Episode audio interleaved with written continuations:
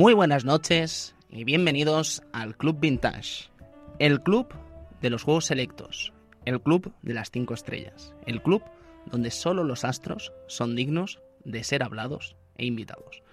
Esta noche tenemos aquí delante mí a mi querido compañero y amigo Edu. Buenas noches. Buenas noches, socio. Tenemos a mi izquierda a Sergio Márquez. Buenas noches, Sergio. Buenas noches, Tony y compañeros. Tenemos a la derecha a Cristian. Buenas noches, Tony. Buenas noches, Cristian.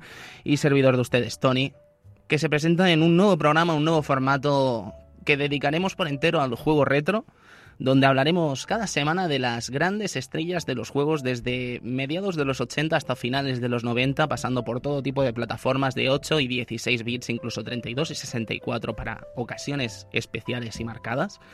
Y bueno, un programa piloto, un programa de prueba, un programa donde vamos a tocar un clasicazo de Rare de los 16 bits que marcó probablemente el que es el juego más vendido de la historia de Super Nintendo. Dicho esto, señores, solo me queda invitarles a que se queden y que disfruten del show, que disfruten del Club Vintage. Hasta ahora.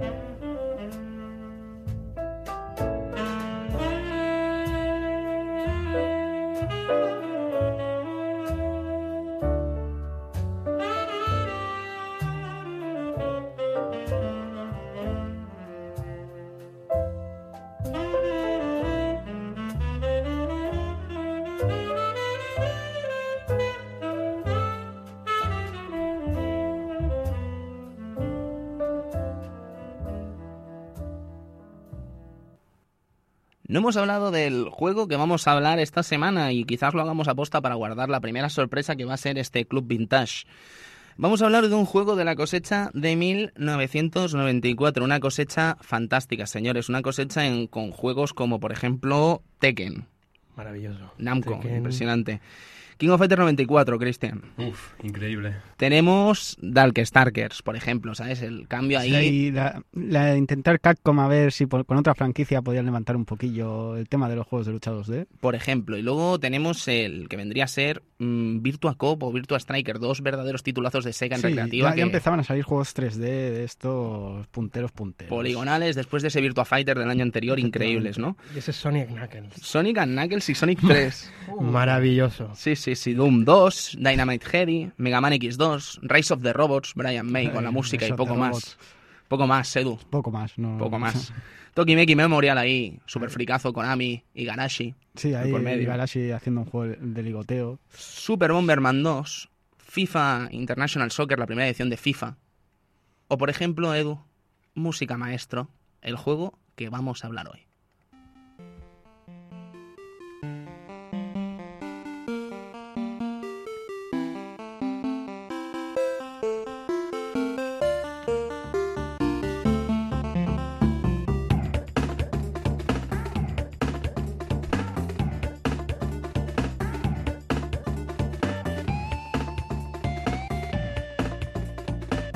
Tema que no se olvida, tema eterno. Temazo, temazo. ¿Qué Tema decir, eterno. ¿Qué decir de, de esta banda sonora impresionante del juego? Donkey Kong Country, de Rare, 1994. Qué juegazo, Cristian. Increíble, vuelvo a repetir. es, sí. Un, es un adjetivo del increíble que vamos a estar escuchando constantemente en el. Club Vintage, porque aquí solo analizamos verdaderas obras, verdaderas obras. Y si no son obras, no las Sí, analizamos. sí, aparte ese, ese principio, ¿no? Con, con ese tema del Donkey Kong 1, del, del clásico Donkey Kong, ¿no? Y, y después veías la intro, veías como el Donkey aparecía le daba una patada diciendo... A "Mira, Cranky eh, Kong, ¿no? es- esto es lo nuevo. Sí, sí, sí, es sí. Esto es la, la Next Gen, la nueva generación de. Super Nintendo. Y Esto ese- es el cerebro de la bestia. El cerebro de la bestia, que casi pegaría la estocada a Mega Drive, ¿no? Con este verdadero titulazo. En todo caso, señores, si tenemos que hablar de lo que vendría a ser este Donkey Kong Country, hay que hablar de los inicios del personaje con Miyamoto, y es el primer punto de este programa. Eh, tenemos que remontarnos a 1979, junto antes de comenzar la denominada era de oro del arcade americano, y estamos en Kioto. Estamos en una jornada de trabajo de las oficinas de Nintendo y un tal Shigeru Miyamoto, que probablemente os suene, es llamado a la oficina del jefe, el simpático y carismático Yamauchi, que propone al joven diseñador la posibilidad de hacer un videojuego para recreativas. Y Miyamoto, encantado, evidentemente, accede. Para no. Es- resulta que esta, esta recreativa iba a ser un juego de Popeye. No sé si lo habréis escuchado alguna vez esta anécdota. Que iba a ser un juego de Popeye y resulta que al no tener la licencia que después obtendrían, Edu, decidieron hacer esta. con- confiar en Miyamoto y hacer un videojuego con este joven valor que entró años antes en la empresa y ver qué pasaba. Sí, hombre, norma- en, en aquella época siempre se intentaba hacer algo de alguna, de, algún- de alguna serie conocida y tal, aunque no tuviera nada que ver. Sí, sí, sí. De hecho, el, el magnífico looping de, de- de Recreativa, ahí tenías el ejemplo. Un juego que no tenía nada que ver, solo adoptaba el nombre. Magnífico. Eh, magnífico Osado looping. te veo, eh, en este primer programa Sí, sí, de sí. Club Vintage. Sí, sí, sí. Eh, pues bueno, pues Edu, al contrario que los competidores de otras empresas, pues Miyamoto no quería conformarse ofreciendo al jugador lo que vendría a ser una experiencia lúdica donde solo tuviera que jugar. Porque los videojuegos de esta época solo eran jugar y ya está. Sino que además quería involucrarlo eh, en una especie de historieta digna de TVO donde el, donde el jugador en sí fuese el protagonista. Eh, dicho protagonismo recaería en un carpintero llamado Junman que ve a su mascota, un gorila, escaparse de la jungla y rapta a lo King Kong, como no, a la amada del carpintero, subiendo las siete pisos en una extraña estructura de metal. Así nacería dentro de la cabeza del futuro genio japonés la idea de Donkey Kong, un arcade que marcaría una época en la historia del videojuego contemporáneo. Y es que no cabe duda, después tenemos esos ports para NES, esas Sí, maravillosas fantástico, o sea. Clásico básico, clásico básico de la chipería de, de NES.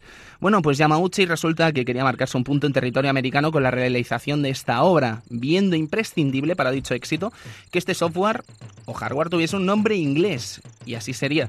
Desde los Estados Unidos, Howard Lincoln y el mítico Minoru Arakawa se lanzarían de lleno a buscar el éxito de esta nueva máquina, de esta nueva recreativa en territorio americano. Para empezar, se harían 2.000 unidades del arcade Radar Scope, lo tunearían de tal manera para convertir el- la cabinet de este Radar Scope en futuros Donkey Kongs, y a los pocos días Arakawa daría la orden de fabricación de nuevas cabinets en los almacenes de fabricación de Redmond, Washington.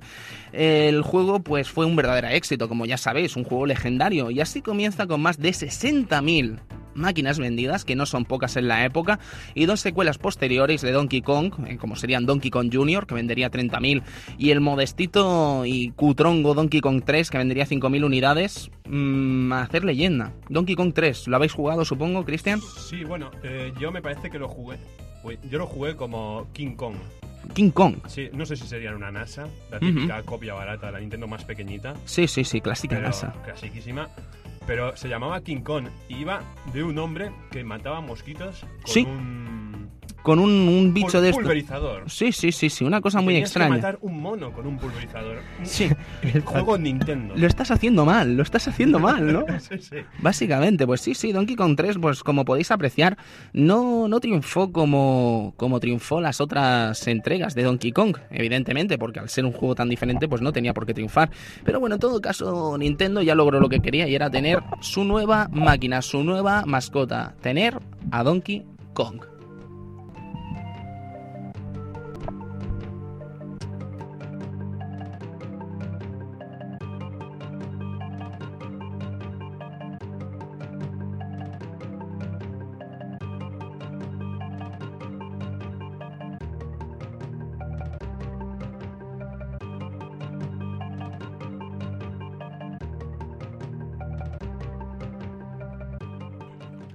Bueno, señores, tenemos la historia de Donkey Kong, tenemos la historia de Nintendo, tenemos a Shigeru Miyamoto y tenemos que hablar de Rare, evidentemente. Tenemos que hablar de los hermanos Stamper.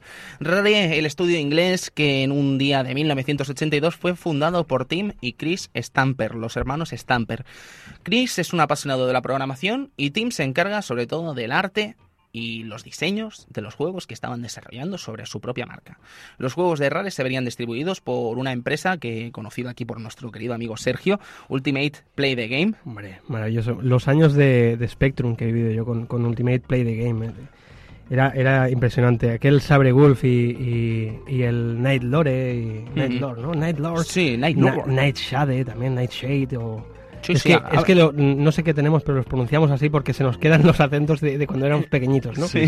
David, ponme en Neil Lore. Vale. En, Neil Lore. En Neil Lore. Y era eso, ¿no? El Knight Lore, ¿no? Sí, sí. eh, y eh, Gunfight, que era para mí uno de los mejores, que era de, de- del oeste. Tenías que matar a varios, a varios enemigos, a Billy, Billy el Niño, a...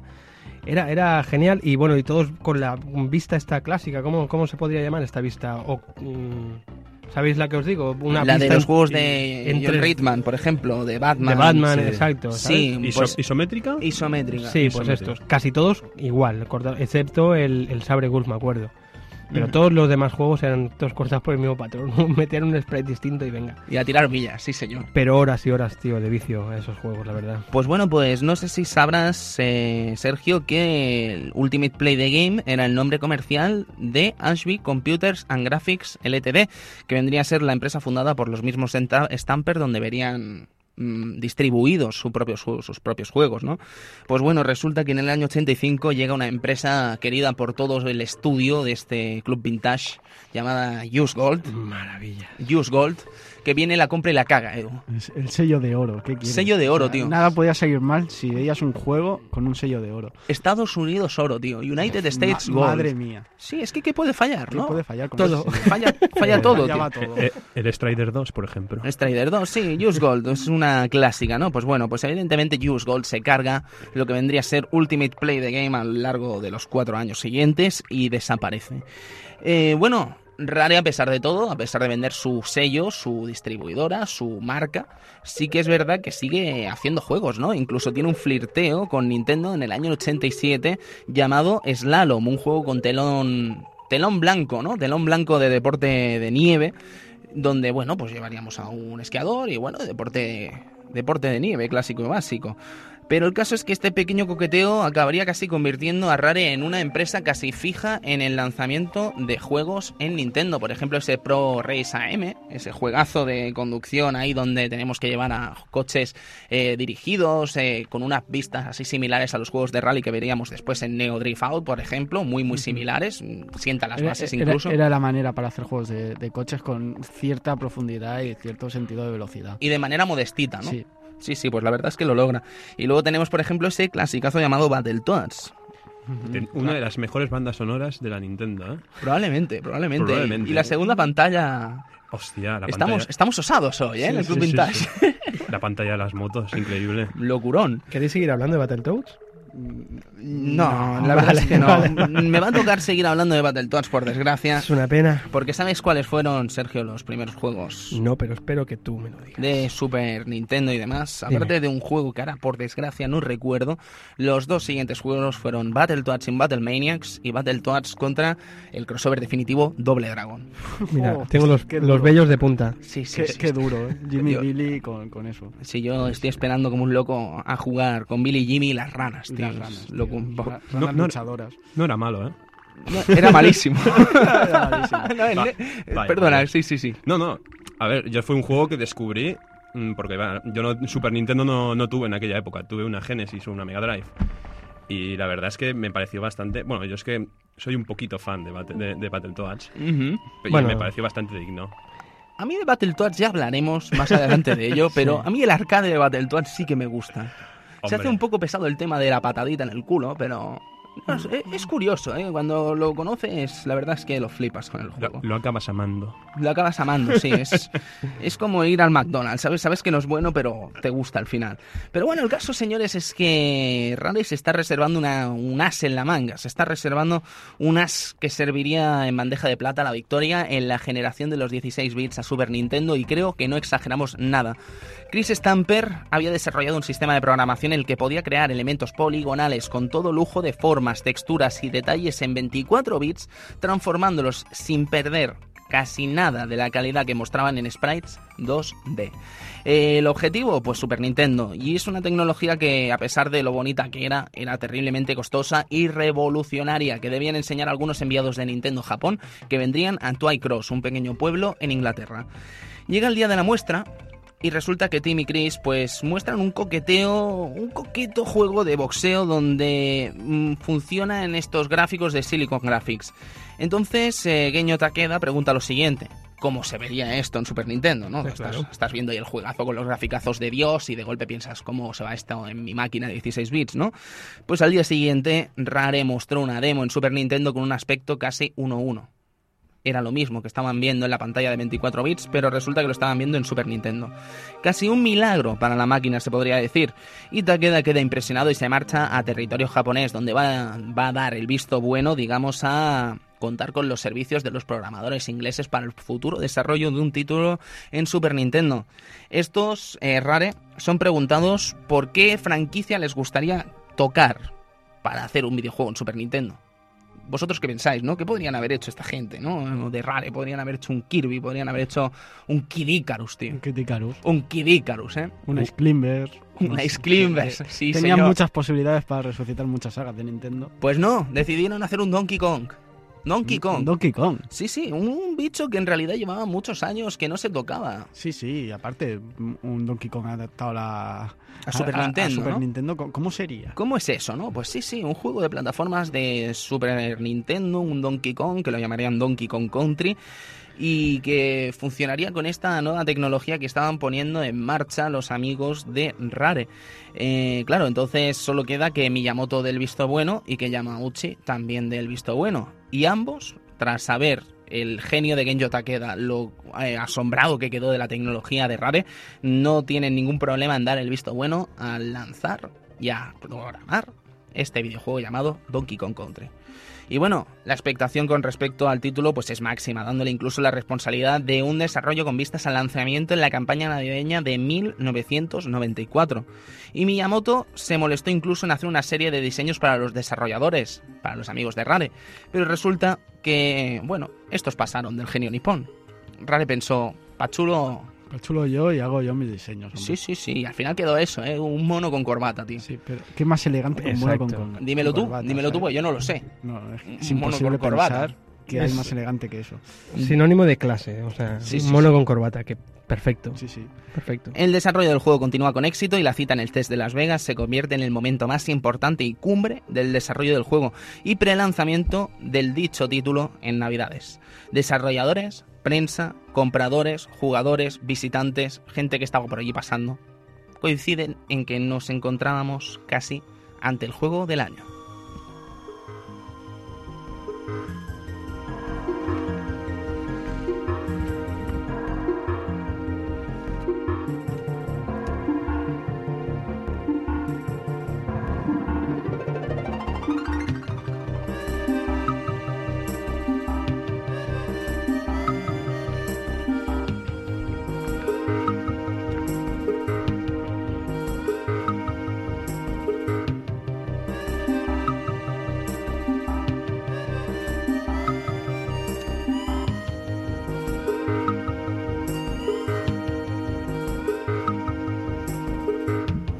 Y antes de proceder al análisis de Code Donkey Kong Country, tenemos que llegar a noviembre de 1994, donde el juego por fin es lanzado en territorio americano, con 500.000 unidades en territorio yankee que vendrían a cubrir escasamente las reservas que se hicieron del juego previamente.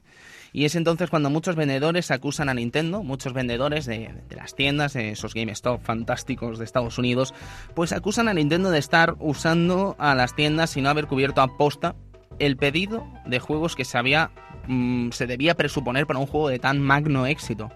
Es una cosa que a veces pasa, Cristian. Sí, me parece que llega a pasar también con la Wii, ¿no? Sí, sí, sí, sí, sí. O sea, sacamos poquitas, la gente comienza a ver un barullo ahí de yo quiero este juego, yo quiero esta consola, yo quiero este juguete, yo quiero este no sé qué, pero ha sacado pocas aposta para que la gente venga a pedirles y se hagan la propia publicidad entre ellos sin que tú te gastes un duro. Aunque en el caso de Wii se gastó un dineral. Sí, la verdad es que sí. Pero en el caso de Donkey Kong Country, pues la jugada le salió bien. E incluso eh, Sergio se demostró que los compradores tenían razón. Sí, sí, bueno, en seis semanas, recuerdo. ¿no? Sí, seis semanas, Seis semanas, seis millones. seis millones de copias. ¿Y dónde estaban, qué, no? qué memoria que tengo. Madre Sí, sí. Madre mía, qué memorión, chaval. Seis millonazos de juegos que se venderían en seis semanas. Y al final Donkey Kong Country lograría hacer más de 9 millones de unidades vendidas, convirtiendo la obra de Rare en el juego más vendido desde Super Mario Bros. 3. Y esto no es moco de pavo. Y probablemente, y seguramente, de hecho, porque los datos son los que son y son los que hay, en el software más adquirido de Super Nintendo de forma independiente a la máquina. Rare entonces demostró además que no hacía falta hacerse con 3DO, Jaguar, 32X o Mega Drive para tener un título gráficamente superior a lo visto hasta entonces. Procedemos al análisis.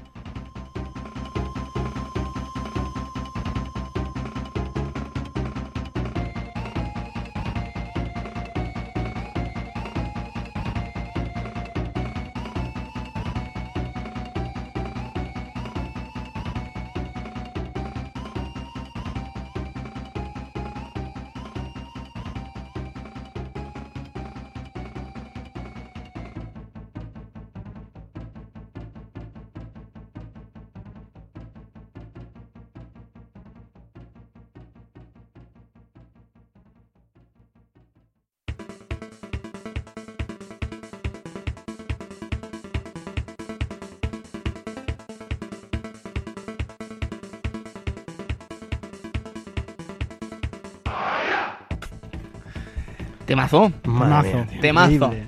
Donkey Kong Country Edu, año 94, sale casi a la vez en todo el mundo. Em, ¿Cuándo lo juegas tú este juego? Yo lo juego seguramente a las pocas semanas de, de salir en Europa. eh, típicos videoclubs que habían para alquilar juegos de Super Nintendo, pues normalmente eran bastante eficaces cuando había juegos importantes y pues a las pocas semanas, básicamente. Y ¿Te lo quemas esa misma semana, Edu? Sí, me lo quemo esa misma semana. Era, era un no parar ese juego. Un Era- no parar. Era increíble. Cristian, ¿qué recuerdas tú de este Donkey Kong Country? De este- bueno, como yo he dicho antes, yo tenía una Sega Mega Drive, siempre tenía el amigo que tenía su Super Nintendo. El mismo día que salió este juego, el chaval se lo alquiló y me llamó y me dijo, tío, ven corriendo, que esto es la puta polla y esto no lo puede hacer tu Mega Drive. Y no lo podía hacer, ¿no? Jodidamente no. No. Lloré. Estaba en la 3DO con el Gex de Gecko, ¿eh? Que vas a, que vas a reírte, vas a reírte. Pero resulta que el Gex de Gecko nace de Crystal Dynamics para hacerle la competencia a Donkey Kong, tío. Sí, Es sí, increíble. El estilo gráfico así similar que intentan imitar. Madre mía. Es lo único que lo logra. Es lo- es lo- Es la única que la logra. Estamos locos. Crystal Dynamics y 3DO intentando hacerlo. Estupideces, en fin. Sí, sí. Eh, Sergio, ¿tú, Dime. ¿tú qué recuerdas de Donkey Kong Country? Pues yo recuerdo no haber jugado. ¿Qué dices, tío? Sí, sí, yo es que porque, bueno, cuando, cuando tenía las consolas estas, yo este tipo de juegos de, de plataformas y tal no era muy, no, no era mi fuerte. De hecho, este juego lo he empezado a, a, a- ¿A degustar? A, degustar años, años A. O sea, hace poco, mm, no poco, ¿no? Pero cuando me empezó a interesar más el mundo de, de los videojuegos, ¿no? Entonces vi que digo, dije, coño, este videojuego molaba, ¿sabes? No es lo que pillaba toda la peña, ¿no? Que a mí me, me gustaban otros estilos de juegos y tal, y, y no, no le presté mucha atención. A ver, lo jugué, ¿eh? Lo jugué, incluso lo tuve y tal, pero bah, lo tuve allí, pues sí, por, por, por, por, por, por gráficos más que nada que te llamaban la atención en aquella época y tal, y por, por jugarlo, pero no le, es que ni, ni me lo acabé en aquel momento, ¿no? Yo el único recuerdo de este Donkey Kong Country lo tengo en casa de Edu, jugando contra lo que vendría a ser el enemigo final, contra el King el- Kong. el King Kong. Y, y, y, y- y- y vamos, y que el Edu no había manera de que se lo cargase. Y yo quería jugar al Street Fighter 2, pero el Edu no, el Edu quería pasarse al Va- cabrón vamos, ese. Vamos a ver. Y no pasaba mando, ¿eh? No. no, el Edu no- no pasaba mando. Evidentemente era mi consola. o sea. Sí, sí, sí. Luego estaba el tema, el que sí que jugué mucho fue el Donkey Kong Land de Game Boy. La versión Game Boy. Una versión bastante modestita, pero decente, muy decente, de la versión de Super Nintendo 16 bits en la pequeña Game Boy, pequeña Ujú. gran Game Boy. La verdad es que era una versión bastante lograda, ¿eh? Sí, sí, sí, sí. Tenía no unos mal. gráficos mm, que, digamos que en la Game Boy, mm, o sea, muy difícil ver esos gráficos en la Game Boy. Sí, sí, sí, sí, sí, totalmente. Muy, muy complicado de ver esos graficazos en Game Boy estaban bastante bien. No obstante, debo reconocer que Donkey Kong Country, eh, al que más jugué fue Donkey Kong 2, Donkey Kong Country 2 en Super Nintendo, pero Donkey Kong Country he tenido el placer de pasármelo hace mm, semana y media escasa en mi Super Nintendo con el cartuchazo que me ha dejado Edu. Y, y ha sido un verdadero lujazo jugar en mi tele de tubo y mi Super Nintendo a este pedazo de Donkey Kong Country y descubrir sus maravillosidades que siguen a lo, incluso deslumbrando 15, 15 añazos ya, ¿eh? que llevamos 16 añazos después casi. Impresionante, un juego impresionante. Eh, ¿Qué podemos contar de este juego? Podemos hablar, por ejemplo, de su jugabilidad, un juego de plataformas que no tenía absolutamente nada que ver con lo que vimos en las aventuras de Donkey Kong en los inicios de NES, absolutamente nada que ver. Además, mm, hay que decir que, además de ser un juego de plataformas, era un juego de plataformas difícil. Sí, Muy difícil. con curva de dificultad obtusa, diría. Sí, No, no, no, no, es nula. No, Es- no, no tiene. O sea, tú vas a, a los tres primeros mundos, no sé, a lo mejor es que me lo sé de memoria y ya está, ¿no? Pero vas a los tres primeros mundos y vas ganando vidas y tal, y dices, hostia, el juego es fácil, ¿no? Pero después ya a partir de ahí dices, hostia, ¿qué está pasando aquí? El mundo, la nieve. El mundo de la nieve, que, que de 20 vidas me quedan 3. ¿Cómo, cómo qué ha pasado aquí? ¿Por qué? ¿Por qué? Antes ¿Por no qué? era tan difícil. ¿Por qué me ha costado 10 vidas esta pantalla y la siguiente me la ha pasado del tirón, no? Sí, sí. No, no, era una curva de dificultad que no tenía sentido, Sergio. Sí, no, no. eh, Es que es lo que os quería decir, que no solamente vamos a hablar de, eh, del juego alabándolo y diciendo que maravilloso. a- Vamos a decir las cosas también chungas que hay, ¿no? Del juego, por ejemplo, esto, la dificultad. Y bueno, y después yo lo encontré un poco impreciso el juego, ¿no? O sea. Por ejemplo, eh, ¿qué haces mm, ataques si te caes abajo, por ejemplo? por ejemplo, o sí, el, el tema de los ataques es... plataformas que no sabes dónde empiezan y dónde acaban, porque, ¿sabes? Cosas de estas, ¿no? Que dices, ¿dónde, dónde tengo que saltar? O, o cuerdas que mágicamente te atraen hacia, hacia, hacia ti, ¿no? O sea, ¡pum! Sí, no sí, sé, sí. es un poco, un poco extraño, ¿no? Pero bien, bien, no, no, el juego en general me ha gustado. Yo ahora os diré que, que apartado es lo que más me ha impresionado el juego. Apartado gráfico, supongo, ¿no? Mm, no, ¿No? No. Bueno, después hablamos Después del hablamos, tema, sí, ¿no? Pero a mí el juego de verdad me ha encantado. Me ha encantado. Pero sí que es verdad que tiene ciertas impreci- imprecisiones a veces que te dejan un poco descolocado, ¿no? Por ejemplo, eso, tú haces el ataque eh, Donkey Kong y Diddy Kong, porque recordemos son dos personajes que puedes ir variándolos entre ellos. eh, las eh, habilidades de uno, digamos que serían el ataque este especial que tiene Donkey Kong al darle abajo y al botón B, que hace como... como sí, Sí, da- dar palmadas al suelo. Da palmadas al suelo y es un ataque que yo no pensaba que sirviera para nada, pero resulta para encontrar cosas secretas va magníficamente, ¿no? Lo descubrí después de pasarme el juego, entonces ya no iba a volver.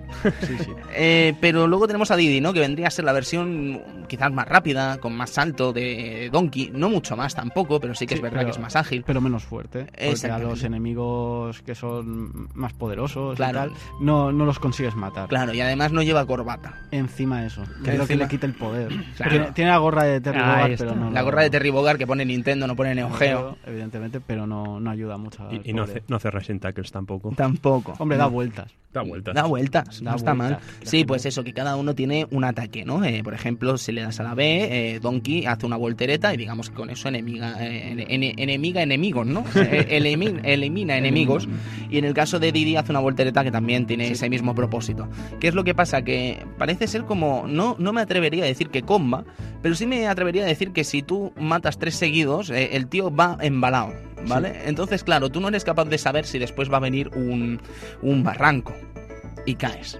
Y mueres. Y pierdes una vida. Es el, Mm. son los botones prohibidos, ¿no? Este juego tiene el botón de correr, pero mejor hay veces que, Sí. no, Claro. que no es efectivo. Porque es el típico plataformas, como vamos a ver en el Club Vintage, el que te está citando a correr, pero no debes correr. Porque si corres, mueres. ¿Vale? Ese, ese juego que te dice, corre, tonto, que te vas a cagar. Sí, sí, sí. Pues Donkey Kong Country es uno de esos ejemplos terribles de corre, corre, que te vas a cagar. A mí quizá lo que, lo que menos, menos me, me gusta del juego quizás sea el estilo de, de tus amigos, ¿no? De los ayudantes, ¿no? De- Uh, ayudantes. así. Palabras Los- mayores. Cuidado. Los, los, cua- los cuatro que te van a acompañar o te los vas a encontrar durante la aventura, ¿no? ¿Cómo, ¿Cómo es eso, El, eh? el- el ex- expreso, que sería Expreso. la, Una la avestruz. Una avestruz que se la llama ran- expreso. la ¿Qué rana, puede fallar? La, ran- la rana Winky, eh, Rambi el rinoceronte o... Engard. Y Engard, el pez espada. Sí, y luego tenemos el loro, ¿no? Que no sirve para nada, solo No sirve alumbra. para nada, solo sirve para alumbrar, efectivamente. Pues digamos que mm, salen en momentos que a veces, mm, ¿por qué salen aquí, no? O sea, por ejemplo, tenemos la rana que sale en la mina, que es un sitio que tienes que cuidar los saltos. Y la rana, precisamente, los saltos No los cuida no los la cuida rana... para nada, porque salta muchísimo y Claro. te puedes ir para el otro lado de la pantalla y caerte por un barranco. ¿Por qué sale ahí? No lo sé. Al final te das cuenta que el único que está en sus sitios es el pez espada. Y el Y rinoceronte... el rinoceronte de vez en cuando sí. para descubrir algún sitio secreto que puedas romper Claro. las paredes. Digamos que Donkey y Diddy pueden montarse en estos bichos y tienen Sí, diferentes Cada habilidades. Bicho tiene una cosa. Por ejemplo, el pez, el pez espada nos permitirá atacar a los peces de las fases del agua. Sí, ya que salen no- fases de agua, ya que nosotros no podremos atacar a esos, a, a esos peces. Eh, Expreso planeará, correrá más rápido y podrá planear. Rambi podrá pegar embestidas y encontrar pasadizos secretos y tal. Y como último, pues nos queda la rana que salta más alto. Salta y, más alto y- tal. y mueres, Y muchas normalmente. veces no sirve para muchas cosas. Y, y caes al vacío normalmente Sí, también. normalmente. O te tienes que sacrificar la rana porque te viene algo, te persigue algo por detrás. Bueno, el caso es que si te tocan un enemigo cuando tienes estos animales, los animales salen corriendo, a no ser que se encuentren en una esquinita donde se quedarán dando vueltas hasta que los vuelves a recuperar, o si caen en un precipicio mueren y te quedas sin animal. Per- Duro pero cierto. Perdona, Tony, ¿la rana corría? Sí, sí, sí, Sí, salía sí. bo- botando y se marchaba. más, ¿Qué? botaba más rápido. ¡Qué hija de puta! ¿Por qué no corre cuando la llevas No, tú? no, no, no, no, no, No, eso es gracioso porque corre mucho más. Sea, dices, ¿por qué no corrías a- antes cuando te llevaba yo? Cabrona. Pero claro, llegamos a este punto de la vida, eh, sí que es cierto que hemos hablado de que el pez espada en las fases de agua y tal, ¿no? Y evidentemente eh, Donkey Kong Country tiene escenas de agua, fases de agua. Fases de agua. ¿Qué te parecen, Edu? A mí, digamos que al principio parecía esa típica fase de relax, ¿sabes? Que dices, Sí. bueno, voy a conseguir bananas y me voy a tranquilizar un poco, pero cuando... Hasta que salen los pulpos. los ¿no? pulpos ya empiezan Paul. a salir los pulpos, empiezas a pensar, esto no era para tranquilidad. No, no, claro. No era para tranquilidad. Pero quédate con la broma de los pulpos Paul. Los pulpos Paul, digamos que te están siguiendo y te hacen dos pasillos, ¿no? Entonces tienes que elegir el pasillo de arriba o el de la derecha. Pero claro, no tienes tiempo a pensarlo. Derecha, y derecha está mm, vallado. Y claro, y, y va el pulpo a la derecha y te mata. Sí, sí, Siempre, sí. siempre, el primero siempre lo falla, siempre, Siempre. siempre. Y Entonces, después ya empezaron a aparecer más cosas en las pantallas del agua, como las ruedas con pinchos, esas cosas que ya Madre decías, mía. uff. sí, sí. uf.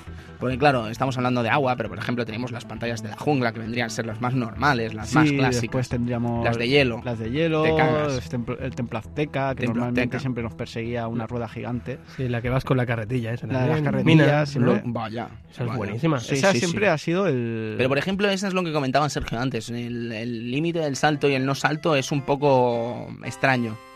Sí, bueno, hay, mi hay atracción hacia la vía. O sea, Sí, sí. directamente ves que te vas a caer, pero ¡pum! No, no Sí, te sí. caes. A mí normalmente me caía. ¿Sabes? No, no- esa Sí, dicha atracción a veces no la Y notaba. también ¿eh? el- la, la gracia es que más adelante, ¿vale? Normalmente es siempre, eh, como en muchos, er- en muchos plata- juegos plataforma, te volvías a encontrar la fase, pero de diferente manera. Sí. Molaba porque al principio saltabas tú con la, vago- con la vagoneta y después la, la siguiente pantalla es que la vagoneta va como va y tienes que saltar tú. Sí. No tú con la no, no saltaba la vagoneta, saltabas tú. Eso está muy bien. muy interesante. Sí, sí, sí, sí. También es eso, la repetición de pantallas.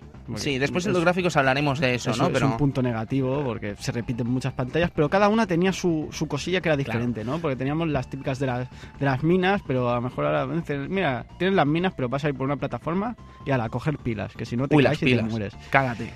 por ejemplo. Sí, sí, lo de las pilas o era terrible. el típico de, de on y off. On y off. Eh, Sí, si- encenderla de Si esto. enseñas la luz, te, los enemigos te, te van a por ti. Si las apagas, los enemigos. Un bajan. clásico de Nintendo eso, ¿eh? Un Sí, sí, es- están muy bien. El tema de las pantallas, la verdad es que eran divertidas. Sí, sí, ¿sabes? sí. Cada una tenía su, su cosilla que tenías que hacer. Después, otra, otra cosilla que he visto yo diferente en este juego, lo hablamos el otro día con Cristian, no sé si te acuerdas, lo de eh, los mapas, lo de elegir elegir zona y todo esto. Ah, sí, sí. Hasta ahora no, no se había visto, ¿no? En un, en un plataforma, bueno, hasta, bueno... Bueno, sí, sí que se sin- había visto. Sin, sin salir de Mario, ¿no? Sin salir del Mario, claro, era una cosa típica. Bueno, mm, no sabría decirte, pero diría que era una cosa típica de Nintendo, ¿no? Tony? Mm, Quizás sí, yo no me atrevería tampoco a... Claro, pues es una cosa difícil. Claro, porque es una cosa, no te diré típica, pero te diré que, vamos, que no me atrevería a afirmar, que es una cosa poco vista. Pero, Pero, vamos, sí que es verdad que sobre todo en juegos de Nintendo esto de elegir las pantallas en un pequeño mapa, se veía mucho. pero yo un- una cosa que veo extraña en este juego es que tenga un mapa, pero que las pantallas sean seguidas. Sí, Una era cosa un que tienen los. Marios es que puedes elegir la pantalla que quieras y puedes acortar. Claro, aquí lo único que te van a elegir, digamos, era la ruta de ir a, por ejemplo, a Funky Kong, que el tema que hemos Sí. escuchado nada más empezar este eh, pequeño análisis, donde un, es un tipo, un gorila con gafas y gorra, ¿no? Que era muy rapero. Tenía un avión. No sabes por qué, pero tiene un avión y entonces te lleva de un mundo a avión mundo. barril. Un avión barril, claro. Vale, un avión barril, pero el, el, el leitmotiv de este avión barril es que tú guardes partida en la casa de, de Trixie, se llamaba Trixie Kong, eh, la tipa que te Mm. guarda la partida. Sí, sí, sí. Efectivamente. La rubia. La Entonces. ¿qué pasa? Claro, que tu vida en Donkey Kong depende de que si eh, has hecho cinco pantallas y te sale el- esto de guardar, ya puedes apagar la consola tranquilo. Porque si no, olvídate, no vas a poder guardar bajo ningún concepto. Y si mueres, empiezas el mundo de nuevo. Ahí está. o donde ahí estaba está. guardado. Así que ahí estaba la gracia de Donkey Kong. Quizás el ir encontrando estos puntos de guardado para poder eh, proceder a, a guardar la partida y seguir pues eh, jugándotela, ¿no? Viendo a ver si puedo jugarme aquí este punto o no me lo puedo jugar. Luego también tenías las casas de Cranky Kong donde te daban consejitos y te pegaba palos en la cabeza. Sí, normalmente siempre te pegaba. Sí, pero te pegaba palazos en la cabeza. Y los bosses finales. Eh, siempre al final de la pantalla nos encontrábamos con un boss final. Un boss final que a veces estaba repetido. Sí, es, Bueno, a es veces no. gracioso. Sí, a sí, veces. no. Siempre. Sí, sí, normalmente Sí, o sea- se repiten. Y alguno un poco... Eh, uf, el, ba- el- el el barril. barril. que te tiran El enemigos salero. Es difícil, ¿eh? O sea, vamos a ver. Vale que no te hayas, no te hayas animado a hacer un diseño para ese malo, pero un barril Pero que te tira serpientes no eso es un la- timo, eso es un timo. No tío. es la gracia, ¿eh? Eso no eh, son malos. Eso es un timo, tío. Mola la rata, la ratilla que sale al principio. El topico. Eso está, Sí, está interesante. Eso está bien, que, que te mete y se ríe y está bien. Sí, sí, sí. Quizás eso, el único problema que le veo a este punto es el tema de que se repitan Hmm. tan Ujú. locamente. Pero bueno, creo que toca la hora de hablar del apartado gráfico, ese apartado gráfico increíble, de locura, que marcaría probablemente uno de los puntos de Super Nintendo, uno de los grandes puntos de este cartucho, el que entusiasmaría a toda la prensa y a todo el público y que nos vuelve locos. Pero a pesar de todo, yo creo que tiene fallitos. Sí, bueno, a mí realmente yo no recuerdo que me, que me impactase tanto porque, bueno, también... Porque tú eres no- un hombre ya. Eh, Yo, sí, ahora voy, voy un poco de fucker, ¿no? Pero, pero yo venía de la, de- del Commodore Amiga y todo esto. Entonces, por entonces ya, ya se habían, se habían visto algún tipo de gráfico de este, de esta, de este tipo, ¿no? Y no me, y no me impresionó, no me, quizá no me impresionó tanto, ¿no? Pero, pero bueno, sí, también se le ven, si te fijas, se le ve ahí todavía mm, se le ve como, como recortado ahí, no, no sé, no lo veo Hombre, bien. creo, bien creo que esos son los límites, ¿no? De la, del, del software. Sí, está claro, estamos contaminados por los tiempos actuales, ¿no? Claro. Totalmente. Pero el- veo- el ver esos pedazos de sprites, ¿no? Esos, esos movimientos ahí que no los podías ni imaginar. Además, piensa que en aquella época no había competencia. La única competencia que podía tener Donkey Kong en gráfico eran las recreativas. Porque mm, la Mega Drive tampoco. Mm, bueno, mm, no sé si. no- mm, personalmente no sé cómo será el Vector Man, pero me parece que no llegaba a ese nivel. No, y además el- sería mucho más Yo después. diría, sí, sí, sí, por supuesto.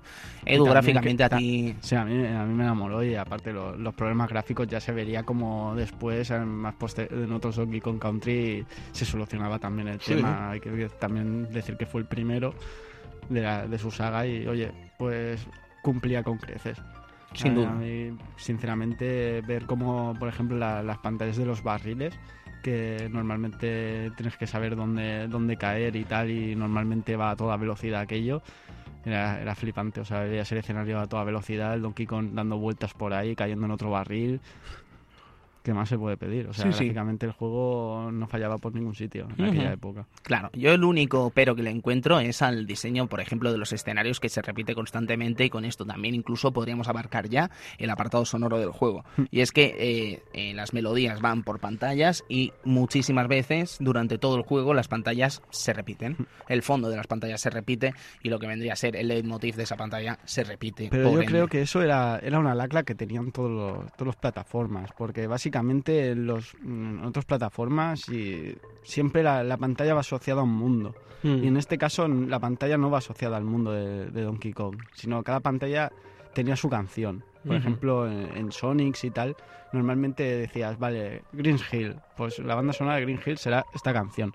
En Donkey Kong eso no estaba. En la jungla, en la- el mundo de la jungla tenía cinco canciones. A lo mejor se repetían. Después en el mundo de en el mundo de la mina tenías otras cinco canciones más las canciones que, que- alguna canción que habías escuchado antes. Digamos que en vez de por mundo, Sí. que es lo clásico de las plataformas, iban asociadas por pantallas. Es decir, las Sí. pantallas de agua tendrán esta canción, las pantallas de jungla tendrán otra, la Claro. pantalla de las cuevas tendrán otra. Por ejemplo, esta es la de las cuevas, si no me equivoco. Efectivamente. Vale, pues siempre Esta que estabas en una cueva. sonaba este. Sí, efectivamente. Por ejemplo, lo que digo, o sea, se repetían, pero la banda sonora se, se componía de veintipico canciones, 26, 27 canciones, que no era, no era nada, nada despreciable y normalmente lo- la mitad de plataformas tiraban por ahí también. Lo que Ujú. pasa es que, claro, pasamos un mundo, escuchamos otra canción, ¿sabes? Está más asociado quizá en el tema de, de las plataformas, mundo por canción que canción por, por Por escenario. sí. Pues sí, total, a mí me has vendido la moto, desde luego. No, bueno, era eso, perdona, era lo que yo os quería comentar antes, ¿no? Eh, es, ha sido uno de los, de los de los apartados que más me ha impresionado. O sea, incluso ahora volviéndolo a recordar, ¿no? El juego para, para prepararme el trabajo y tal, me ha, me ha vuelto a impactar el, toda la banda sonora en- de, pero entera. O sea, es algo, algo que está a la altura de, de cualquier juego actual, el, el tema del sonido, bueno, de, de, la, de la música en concreto, ¿no? Es bestial y bueno, y creo, Cristian, que, que lo editaron, ¿no? En, en CD o... Sí, mm, al igual que hicieron con el Killer Catch de Killer, Instinct, también de Rare. eh, que bueno, ese te lo, te lo regalaban con el cartucho. Me Sí, parece que este lo tenías que comprar o... Bueno, ahora no me acuerdo. Y la verdad es que sí, que vino en formato de CD y... Y fantástico. ¿Cómo, cómo se llamaba, Tony? ¿El CD de Donkey Kong Country? sí. Pues sí, te soy sincero, no lo sé. No se llama. Jam, ya, eh, mira, Jam. Z o algo así, era Sí, ¿no? OC Remix, después se editaron otra otra con 21 temas, creo. sí. Qué bueno. Qué mazos. Estoy tirando de, de, de, De, lo que me de queda biblioteca en- en- mental, ¿no? sí. Sí, sí, sí, impresionante. Eres un hacha. El caso es que, bueno, no sé si sabéis la anécdota de que eh, se dice que Donkey Kong eh, no se iba a llamar Donkey Kong, sino que se iba a llamar Monkey Kong. Pero parece ser que un error con los faxes o un error del japonés, eh, el, el guapanís, ¿no? De, de Miyamoto a la hora de decir Monkey, eh, se entendió Donkey o que puso una M en vez de una D, una paranoia así terrible de finales de los 70, ¿no? El personaje se llamó Donkey, Donkey, Donkey Kong, ¿no? Donkey Kong. Y podría haberse llamado Monkey Kong.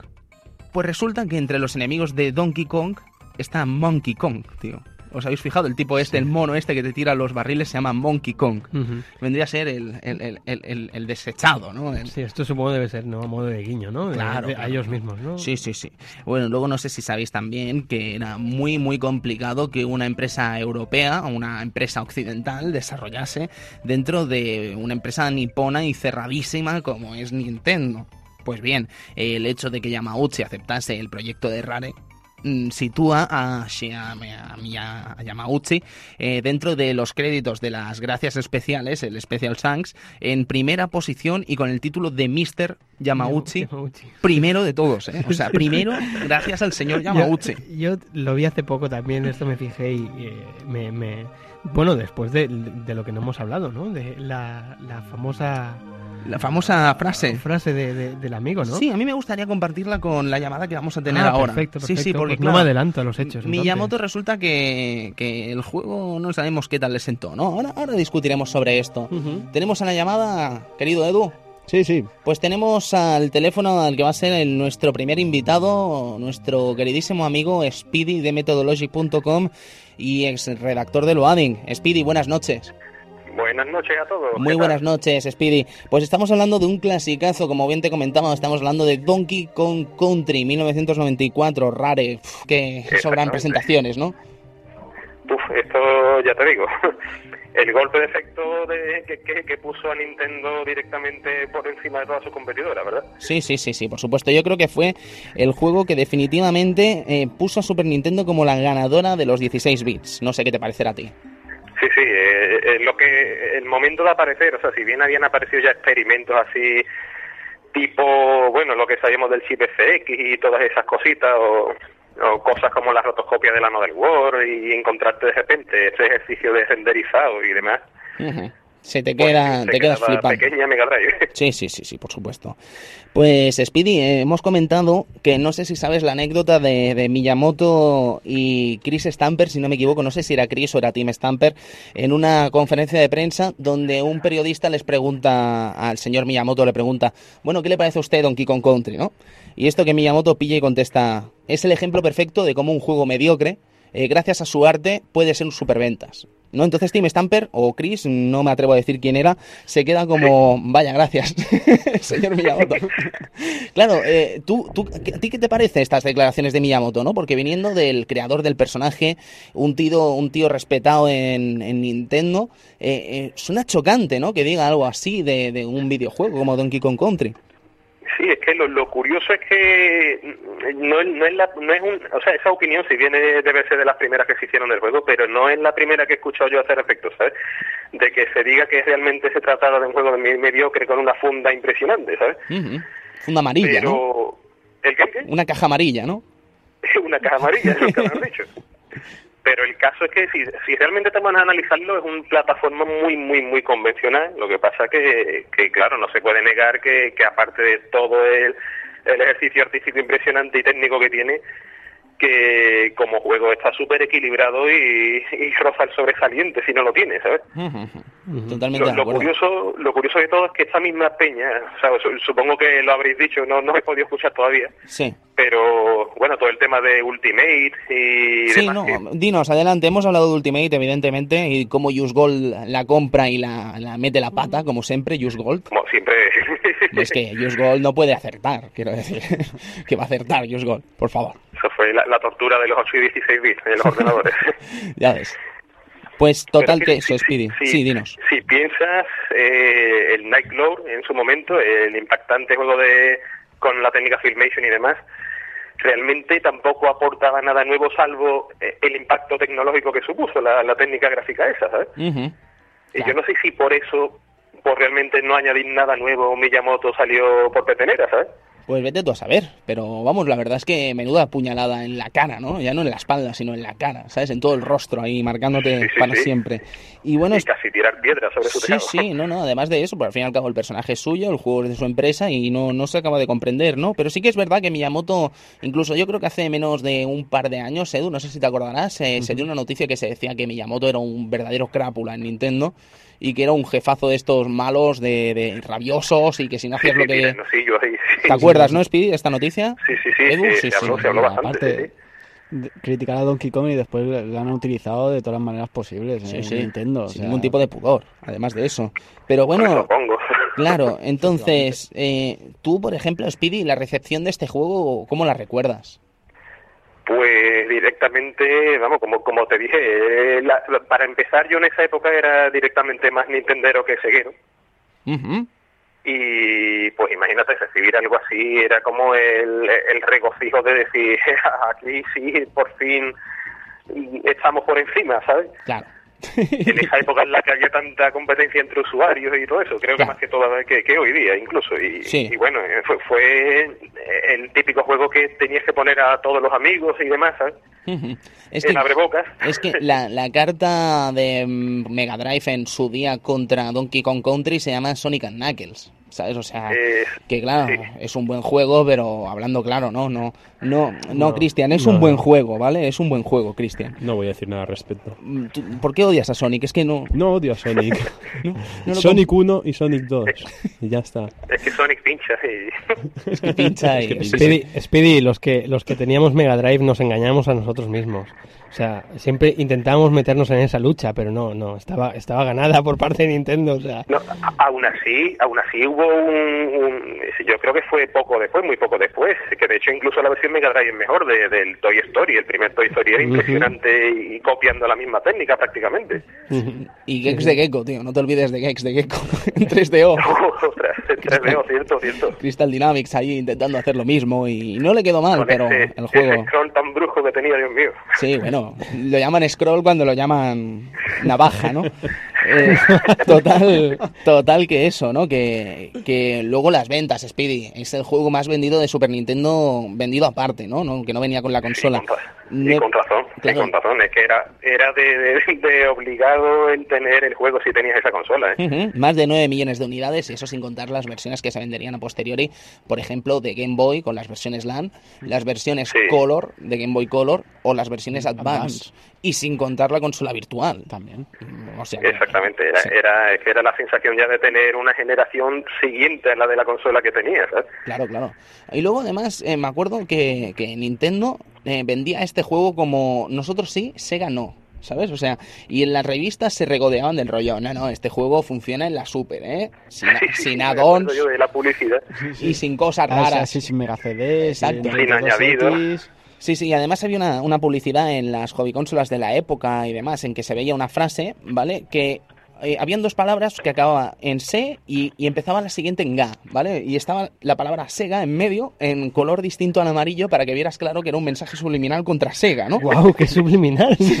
Yo, yo me acuerdo del... Así sutil, ¿sabes? Sutil, ¿eh? Yo me acuerdo del, del VHS este que regalaba Joy Consolas, que cómo, cómo se hizo Donkey Kong Country. Ah, muy buen, muy buen Mm, archivo, sí, ¿eh? sí, Muy buen archivo. Sí, es verdad, verdad, verdad. Pues me acuerdo eh, que salía el chico este, el entrevistador, el Sí, típico que el hacía el inglés- reportaje inglés random. inglés random, ¿vale? Que iba a preguntar a, a un, re- a un dependiente de una tienda Y le preguntaba, ¿y esto lo podré jugar en Super Nintendo sin comprar nada más, no? sí, sí, aquí chufas el juego y ya está. Ya está. No hay que eh, comprarse ni, ni adaptadores. Que no pierdas el tiempo comprándote adaptadores inútiles Sí. que no sirven para la consola. Y dices, Toma, "Joder, toma. pam. mensaje. Total. Ahí directo. Sí, sí, ¿para qué? Para jugar al Snatcher, me cago. Bueno, Para nada. Y para Speedy, Speedy, una preguntita. Soy Sergio, ¿vale? Eh, eh, ¿Tú ¿Qué qué, pasa? qué, qué es lo que más te, te ha impactado del juego? ¿Los gráficos, la música? Pues, hombre, de, de primera, si no te impactaban los gráficos, es que uno estaba muerto. Sí, tienes razón. O tienes ciego. razón. Sí, o, o tenía un Commodore Amiga, amigos. ¿Qué será mi caso? también, también soy amiguero total. Eh, ahí estamos. Pues sí, Pero sí. lo que pasa que, que era llegar a la fase del agua, del buceo, Mm. Y ahí es cuando la, la, o sea, la primera fase en la que buceabas y tal, y la música, ahí es cuando te daba un mazazo que decía, madre mía, qué maravilla. Sí, sí, sí, tanto. Totalmente. Speedy, pues creo que vamos a dar por finalizada la llamada. Vamos a ir acabando ya este Club Vintage, este primer programa piloto del Club Vintage. Y Sí, qué alegría veros en activo otra vez. eh, muchas gracias, Speedy. No ha pasado tanto, no ha pasado ni un mes casi. Pero mira, Pero ya, bueno, ya, ya, ya comentamos en su día que no íbamos a estar alejados demasiado tiempo y esperamos, Eso, eso.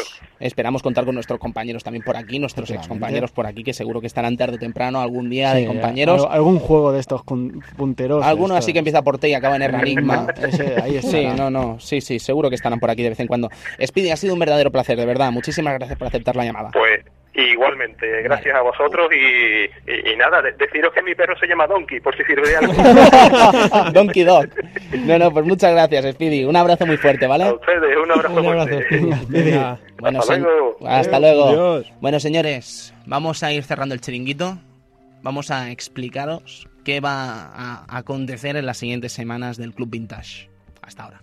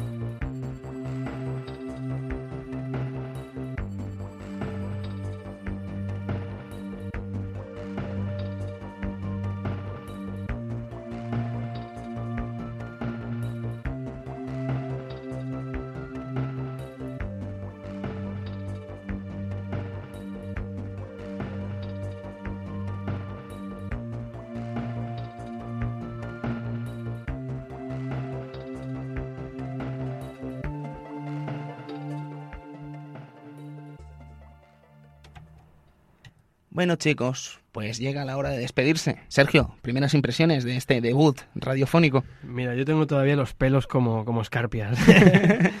Cristian, Uf, nerviosísimo, nerviosísimo, ¿eh? ¿y tú cómo llevas el desvirgamiento, Edu? Bien, bien. Tú estabas Ya, desvi- ya, tú ya, eres- Ya, estaba desvirgado. ¿no? Sí, sí, tú eres la, la facilona, ¿no? De, Sí, de la radio. Es un fucker. Y bueno, y yo es que necesitaba ya estar en el micro ya. Sí, tú- tú no tenías mono. ¿eh? yo, te- yo vine de vacaciones y ya te lo dije. Edu, tengo la idea. Sí, sí, Tú sí, tenías mono, ¿no? Yo tenía el mono, el, mono, yo, tenía, mono. yo tenía el donkey. Él tenía el, él tenía el Didi. Eso está bien, Yo ¿eh? no sabía si tenía donkey o monkey, ¿no? Pero algo tenía. Ay, Dios. Ah, no, pero monkey, sí, bueno, en fin, Vale, dejémoslo. Monkey, ya está, Monkey sí, Kong. se acabó la... Dejémoslo. Eh, una cuerda, ¿no? Chicos, unos plátanos. Tenemos cuatro semanas por delante, tenemos cuatro programas por delante en los que en el Club Vintage estamos deseando que juguéis a los juegos que os vamos a proponer, estamos deseando que juguéis con nosotros a esos juegos, ¿no? Y entonces cada semana, pues si os apetece colaborar, llamar y ofrecer vuestras opiniones de estos juegos, tenéis el micro abierto durante 10 minutos, o sea que aprovechadlos, esa llamada que os estamos haciendo.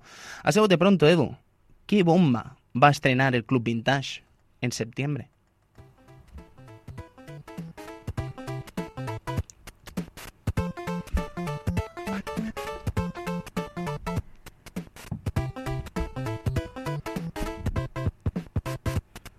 Sobre presentación, ¿no? Super Mario Bros. 3 de NES.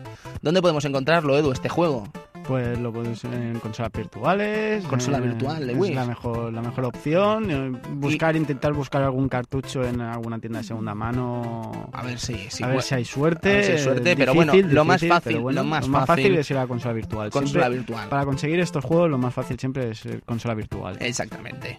Edu, ¿qué nos toca la semana siguiente? Porque creo que la semana siguiente no va a ser un juego, sino que va a ser un, un Un- combate un a muerte. versus, un un versus. versus, ¿Entre qué? versus.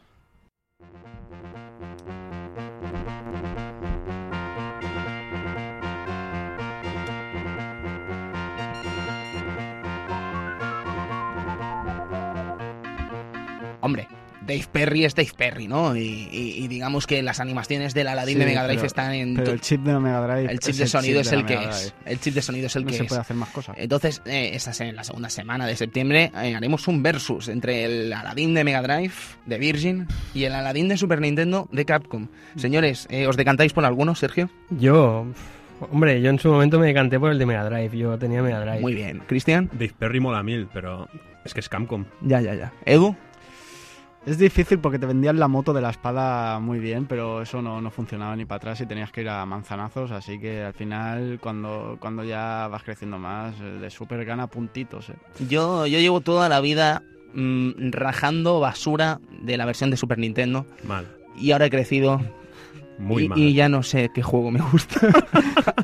Dejadme dos semanas para pensarlo. Señores, tercera semana, Edu, ¿qué tenemos? ¿Qué juegazo tenemos?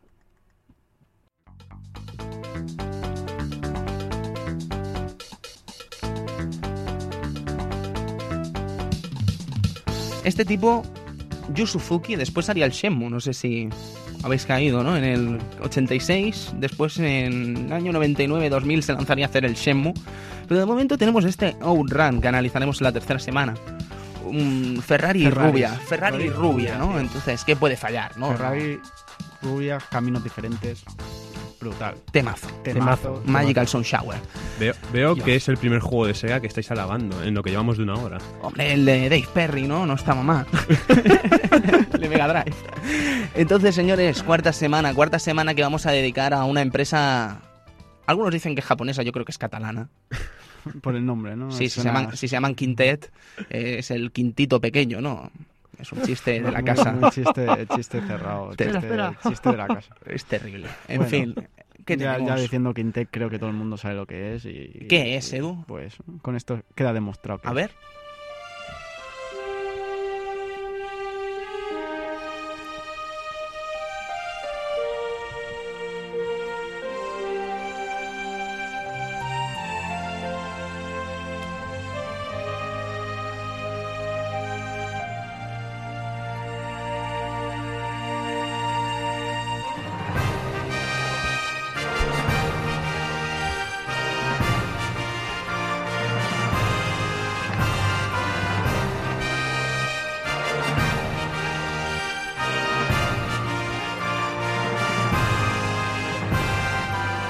Los acordes del que son, Edu, un juego irrepetible en Super Nintendo.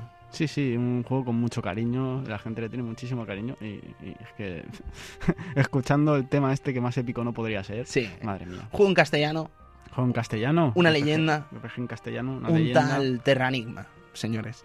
Eh, ¿Jugasteis a Terranigma, Sergio? Yo lo siento, pero no. Es una Tienes- asignatura o es una mancha que tengo en mi, en mi expediente. Una mancha que vas a limpiar en este mes. Hombre, pero la estoy. No, de hecho ya he empezado a limpiarla. Sí, ¿no? Con arca Sí, hombre, con las cosas fan- petrificadas y hablando con árboles y pájaros, Cristian.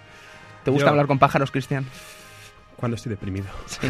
Ark estaba muy deprimido al principio de este juego al encontrarse solo. Sí. Señores, ahora sí que toca ir despidiéndose, toca escuchar ese pedazo de temazo de ending que tenemos reservado para ocasiones especiales, reservado para una vez a la semana marcharnos ahí con ese club vintage, ¿no? Marcharnos de ese momento, ese, ese punto en el que nos hemos hecho un café, hemos estado rodeados al lado de la hoguera y hemos estado hablando de los videojuegos que más nos gustan, esos videojuegos selectos, esos videojuegos que son casi astros, Inmemoriales. inolvidables. No ¿Algún sé. adjetivo? No puedo decir ningún adjetivo más. Lo siento. increíble, increíble. Arcaico. Arcaico. Retro en general. Retro. Qué temazo. A Night in Cove City, si no me equivoco, Edu. Sí. Snatcher, Mega. CD. Eh, no me queda mucho más que decir, señores, así que nos toca ir despidiéndonos. Edu, es un verdadero placer estar contigo otra vez por aquí. Igualmente, hombre, y aquí a disfrutar de, de- de viejos juegos, de, juegos buenos, de, de juegos de estos que nunca nos vamos a olvidar Sí, de sí. ellos, porque siempre nos han marcado y tienen la, la estrella de, de volver a, a ser jugados cuando, cuando haga falta. Ni más ni menos. Cristian, un debut increíble y felicidades y es un placer compartir equipo contigo. Gracias, que sepas que ha sido un gustazo estar aquí. Y más que vas a estar, Eh, no te hombre, preocupes, claro. cada semana aquí vamos a estar que- a partir de septiembre. Este programa piloto, que yo creo que, bueno, que hay cosas por corregir, evidentemente, porque precisamente hacemos un programa piloto para ver las cosas, ver las sensaciones, pero a pesar de todo yo creo que ha salido algo más o menos mm, decente, muy decente. Sí, sí, yo estoy muy contento de la prueba. Sergio, un placer, de verdad. Eh, ¿Qué te voy a decir, Tony? Porque eres, eres casi un sensei para mí, ¿Qué te- ¿sabes? O sea, qué te- eres, eres No, un no, crack del retro, bueno, del retro y de todo, ¿no? Pero... eh, eh, De todo. de todo. De Madre videojuegos mía, y de todo. No, no, pero de ahora verdad. te doy un abrazo. Ahora me lo das, no te preocupes. Tengo el purito de la victoria, además, aquí, que nos lo vamos a fumar. Pero, señores, que eso, que servidor de ustedes, Tony García, Tony Piedrabuena, que se despide, porque, bueno, eh, creo que hemos estado poco tiempo separados del micro, pero al fin y al cabo, mm, ya sabíamos que íbamos a volver tarde o temprano, con una fórmula distinta a lo que teníamos antes, probablemente, como es el caso, pero una fórmula amena, una fórmula que esperemos que os guste y una fórmula que creo, y espero equivocarme, me encantaría que me equivocase y ver que hay otros programas retro, pero creo que es el único programa retro que hay ahora mismo en la podcastfera. Señores, espero que nos acepten, espero que les guste y espero que hayan disfrutado de esta hora del Club Vintage hablando de este Donkey Kong Country. Nos vemos la semana que viene con Super Mario Bros. 3 en Nintendo, un clasicazo, el juego más vendido de la historia de Nintendo, el juego de Shigeru Miyamoto que sentó las bases de los futuros plataformas que veríamos en todas las consolas de 16, 32, 64, 128. Un juego legendario, señores. Y qué mejor manera de empezar este Club Vintage que con un juego legendario. Señores, muchas gracias y nos vemos en septiembre. Hasta pronto.